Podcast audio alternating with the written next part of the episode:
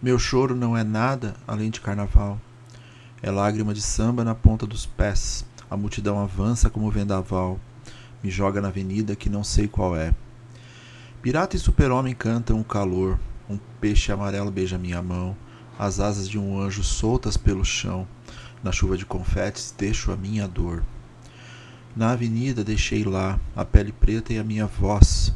Na avenida deixei lá a minha fala, minha opinião, a minha casa, a minha solidão.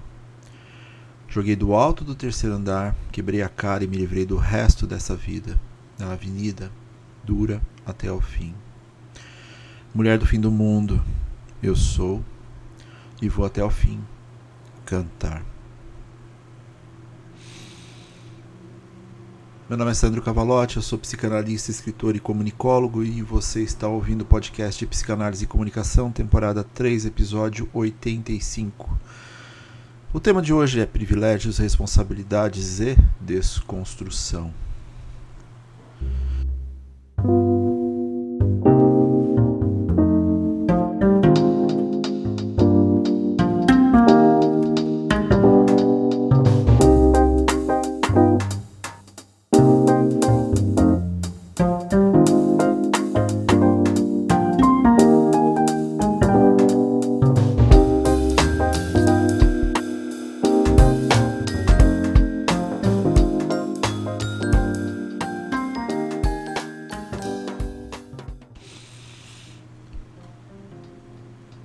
Estou organizando essa fala logo após escrever um post sobre o filme Entre Mulheres, da Sarah Polley.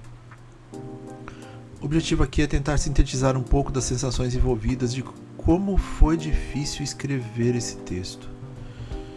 É um filme extremamente intenso que fala principalmente sobre como a mulher é colocada num uma determinada posição constitutiva dentro da sociedade e como isso se perpetua na nossa vivência, mesmo que a gente tenha avançado, mesmo que existam sinais de que alguns maus estares é, estão sendo ultrapassados, alguns deles parecem que só são maquiados em relação a isso. Mas foi difícil escrever. Afinal, como um homem hétero cis, eu estou tentando muito, mas muito mesmo, representar meu lugar de fala em determinados assuntos. Não apenas em relação às mulheres, mas às pessoas trans, aos negros, enfim. Estou realmente fazendo de tudo para uma busca mais focada em igualdade, entendendo principalmente meus privilégios por ser um homem branco. Mas a verdade é que é muito difícil mesmo. Eu escrevi e percebi que estava direcionando uma dinâmica focada em mim mesmo. Deleta, não é sobre mim. No máximo, uma experiência que me atravessou ao assistir o filme. Aí escrevi mais um pouco e percebi que minha masculinidade e protagonismo quiseram participar. Deleta, não é sobre mim. Reescrevi, agora tentando inserir um pouco de contexto clínico. Deleta, existe uma relação de exposição das analisantes que possam se identificar. Portanto, podemos falar de uma construção mais ampla do sofrimento da mulher. Tentar destacar que o homem é um ausente no set analítico e que ele é o que mais deveria estar neste set. Deleta, não há espaço em um post de Instagram para esse conteúdo, talvez apenas em um post dedicado ao assunto. Falemos de sociedade de conservadorismo versus progressão, o que por si só já quer dizer muita coisa. Talvez a vida da escuta e do lugar de fala façam muito sentido, mas ocupar esse espaço de escuta no set analítico é uma coisa no cotidiano.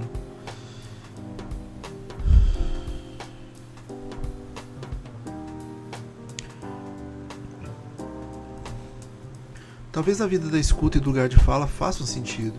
Aliás, fazem muito sentido. Mas ocupar esse espaço de escuta no set analítico é uma coisa, no cotidiano é outra há N incidências no dia a dia e na sociedade de uma forma bem generalizada. É, não parece estar a fim de novos medos, mas de manter os medos aos quais já estamos acostumados, como já falamos bastante aqui. E eu queria falar algo sobre o título original, Woman Talking, Woman, Mulheres Falando, que é muito mais abrangente do que a versão do título em português entre mulheres. O original remete ao lugar de ouvinte, não de protagonismo do homem em relação a isso.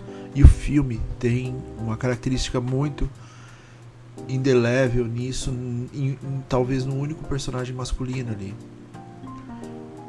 Então, mulheres falando faz muito mais sentido do que entre mulheres. Entre remete a algo que deve ser dito só entre elas, por exemplo. A amplitude aí é bem latente, como sempre, palavras além das palavras. E ao final, ainda pensando no post, eu pensei em não permitir comentários masculinos para sustentar a mensagem do filme, explicar um pouco o nosso lugar de fala. Me parece uma boa ideia, mas como tudo que nos tira de um pretenso conforto me causou certa angústia. Aí eu deletei tudo o que havia escrito e pensei: há um homem no filme e ele tem uma função de escuta muito bem representada. Vou escrever a partir da perspectiva dele. Foi mais fácil? Não. Mas certamente me colocou em uma linha de organização textual necessária. E mantive a ideia de não permitir comentários masculinos, mas sem algo explícito. Meus posts geralmente não têm grandes interações abertas, a grande maioria vem pela DM. Então não acho que haverá grandes e intensos debates, mas se houverem que sejam feitos pelas representatividades propostas pelo filme. Escrito, postado e angústia latente, porque a internet não perdoa. Uma palavra pode mudar tudo. O mero print pode definir uma construção do imaginário simbólico. 80% dos meus analisantes são mulheres cis e trans. Há um efetivo respeito que tenho com a ética da psicanálise na escuta e nos conteúdos. Não queria que ninguém se identificasse em termos de conteúdo ou possíveis exposições. Logo na sequência, uma amiga feminista aprovou, comentou. Meu coração deu aquela aquecidinha. Também pedi para outra amiga dar uma geral e me puxar a orelha caso fosse necessário. Tá tudo em ordem, principalmente ela pegou a parte final, onde eu propus manter a representatividade do filme nos comentários. A angústia diminuiu, mas não irá embora tão cedo. Durante o dia eu continuei acompanhando, mas sem exageros. Rotinas precisam ser trabalhadas com bastante afinco e a manutenção de hábitos é parte preponderante de uma boa dinâmica com as expectativas e realidades que a vida nos impõe. Aliás, esse é um dos grandes dilemas no set analítico o da construção de uma rotina que esteja alinhada com o que realmente conseguimos entregar e os hábitos que podem fazer parte de uma dinâmica saudável para a elaboração do nosso desejo. Mas eu divaguei um pouco, eu sei. Talvez essa racionalização esteja presente porque, quando pensamos nessas mudanças estruturais que tangem os direitos das mulheres e o racismo, por exemplo, muito da nossa constituição infantil e das nossas relações primárias se apresentam. Hoje eu tenho plena consciência de que há deformidades intensas em nosso tratamento com as mulheres e com os negros, vilipendiados desde sempre. Esse, esse, sempre colocado aqui com essa ingerência linguística de que, a partir do momento que foram trazidos à força da África, houve um reinício de construção subjetiva, tamanha a violência física e psíquica envolvida. Não podemos nunca nos esquecer de que o Brasil foi o maior importador de seres humanos escravizados e sequestrados do continente africano e o último país a abolir a escravidão na América Latina. E este abolição também surge aqui com várias ressalvas. Entretanto, essa fala é sobre esse lugar de fala que precisamos organizar em nosso cotidiano. E como a incidência do que nos elabora socialmente cria dinâmicas de posicionamentos excludentes em muitos momentos. Entender os espaços a serem ocupados e por quem é uma tarefa difícil porque é um processo de manutenção constante de autocrítica e do exercício da escuta.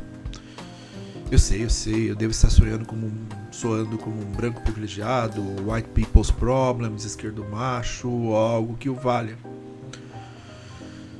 Mas saibam que há algo bem genuíno nesse relato e que existe realmente um desejo de aprendizado e de amplitude de escuta a partir dessa desconstrução. Portanto, estejam à vontade para criticar, para me trazer isso, para falar sobre esse assunto tão importante para nossas vidas e como nós podemos ser objetos de transformação de uma forma saudável e positiva. Um tijolo por vez. E assim pavimentamos algo um pouco mais sólido e que esteja mais de acordo com o sentido de inclusão.